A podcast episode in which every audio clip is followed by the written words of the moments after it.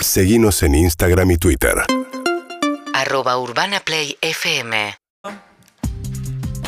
Bueno, detrás de la crisis política hay una discusión también profunda respecto del en el peronismo respecto de cuáles fueron las causas profundas de la derrota electoral, ¿no? Y uno puede pensar una crisis económica que arrastraban también del gobierno de Macri, a lo que se sumó la pandemia, con medidas muy restrictivas que se pusieron en marcha que afectaron fuertemente la economía, con un Estado y un gobierno que tenía poco resto para poner plata a circular, que hizo una ayuda muy acotada con los tres IFES, después sostuvo la ATP para pagar el salario de lo- ayudar a empresas a pagar el salario de sus trabajadores, pero Argentina puso poca plata, digamos, si uno mira incluso Brasil, países latinoamericanos, la restricción fiscal hizo que frente a medidas muy estrictas para combatir eh, la pandemia, se- el Estado hizo muy poco para compensar las decisiones que había tomado, más el cierre de las escuelas, ¿no? Con la no presencialidad durante un año y medio.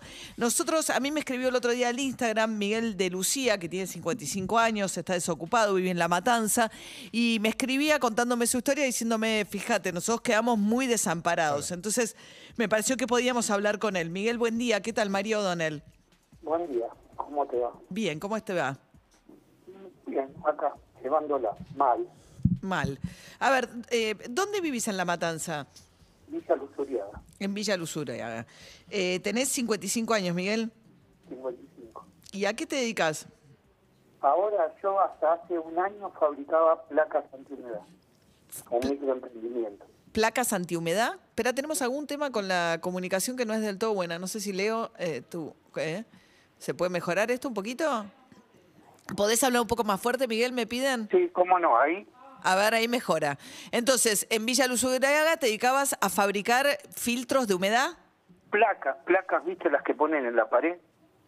Las que tienen la, la marca esa. Claro, la famosa marca, bueno, yo la hacía más barata.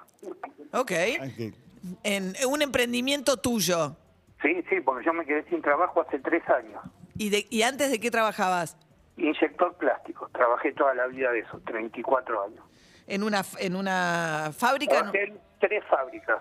de, de industrial, industriales que se dedicaban a qué? A inyectar plásticos. Una era autopartista, Claro. otra cosmética y otra era eh, de luz. Ok. O- y, o- y estabas en la... eh, eh, ¿Qué, eh, sindicato era? ¿La UOM? Trabajé 16 años en plástico y 18 años en la UOM. Ah, porque Plásticos tiene un sindicato aparte. Sí, sí. sí. Ok, o sea, te- tuviste más de 30 años de trabajo con relación de dependencia en fábricas. Sí, 34. 34, como plástico y como metalúrgico. Sí. Te quedaste sin laburo y te pusiste tu propio emprendimiento. Claro, sí, eh, lo puse con mi cuñado. Entonces, como mi cuñado tenía eh, monotributo, yo no pagaba, pagaba él. Al principio no fue bien, un año, ponele.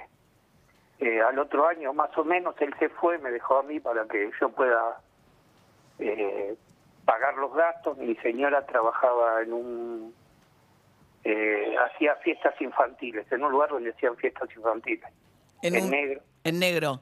claro. Y el año pasado, en marzo, yo cobré, eh, tenía un juicio por RT que lo cobré en febrero del año pasado. Y De- en marzo del año pasado cerraron todo y listo, se murió todo. Nosotros no trabajamos nunca más. Eh, mi señora perdió el trabajo, viste que yo le explico eso en la carta. Vos le mandaste, estamos hablando con Miguel de Lucía, que me contó que le había mandado una carta a Fernanda Raberta Lancés, a Espinosa, A a todos los funcionarios. el intendente de La. Matanza, y Zabaleta, que es el ministro de Desarrollo Social, que le dice hace tres años que estoy desocupado a razón de la pandemia. Mi señora de 50 años también perdió su trabajo, gastamos todos nuestros ahorros, nos anotamos en ANSES, nunca recibimos ninguna respuesta. Mi pregunta es por qué nosotros que trabajamos toda la vida no tenemos acceso a ningún plan social ni ningún crédito de parte del Estado. Desde ya, muchas gracias.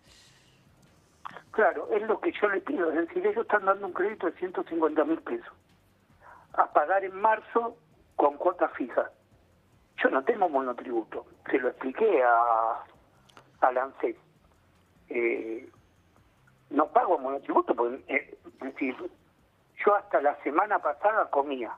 Yo, mi situación es hoy, en el bolsillo, hoy en mi casa hay 300 pesos. ¿Tienen No hijos? pagan. ¿Tienen hijos ustedes, Miguel? No, sí, pero es un empleado. no es grande, 31 años. Es lo que nos, es decir, yo vivo gracias a mi suegra, mis parientes y lo que me van ayudando. Yo este mes ya no puedo pagar nada. Es lo que le dije en Lancet. ¿Y ustedes tienen casa propia?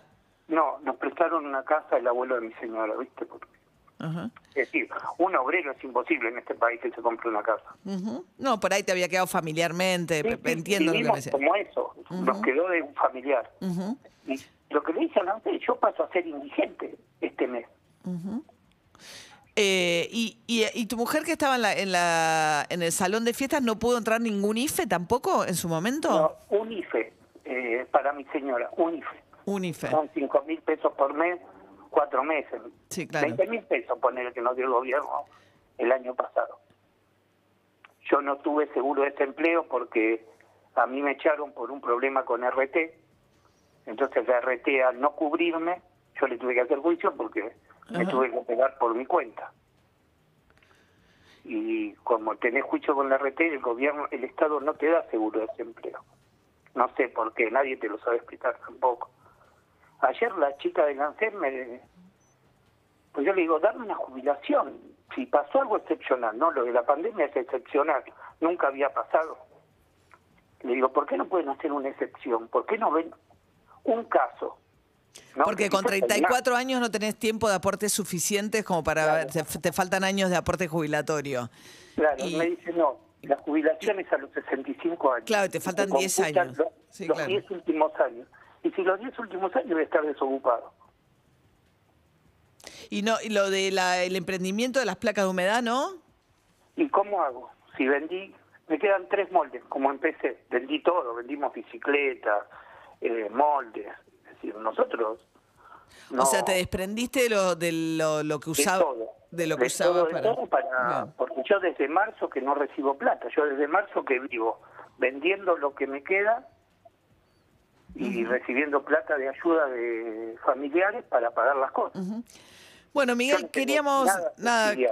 Queríamos que tratar de ayudar a dar difusión a tu caso también, así que bueno, gracias y, seguiremos atentos. ¿eh? Bueno, gracias a ustedes. ¿eh? Hasta luego, Miguel. Hasta luego.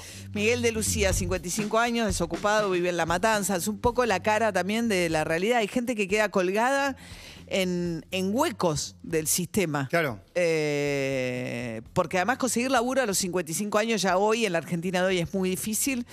Alguien que además trabajó 34 años en relación de dependencia como plástico y como metalúrgico, te quedas sin laburo a los 50 y pico en la Argentina como hoy y quedás en un hueco, te falta todavía mucho para jubilarte, le faltan 10 años para jubilarse y, y ahí estás. Es demasiado tiempo hacia adelante para estar sin hacer nada, porque además sin ningún tipo de ayuda del Estado. Y ahí lo que muestra es que el Estado lo que tiene es, y lo que mostró la pandemia es que está muy preparado para salir en ayuda del que no tiene absolutamente nada, pero el que se cae del sistema en ese momento, eh, que le pasó a, a- a este señor que se cayó con, con la pandemia, se cae del sistema. Se termina de caer del sistema con Claro. la pandemia, que tenía su emprendimiento de, de Claro, por eso, pero él trabajaba humedad, la mujer laburaba en, el, en una salón mucho de fiestas. poco, pero estaba dentro del sistema. Sí, claro. Ahora, en el momento en que eh, se cae el sistema, no tiene, no tiene una red de contención. O sea, eh, tiene, el Estado eh, tiene capacidad para llegar a los pobres, a los más pobres que ya eran pobres, o a las clases más altas,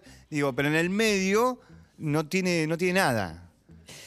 Muy bien, ocho minutos para las 7 de la mañana. UrbanaPlayFM.com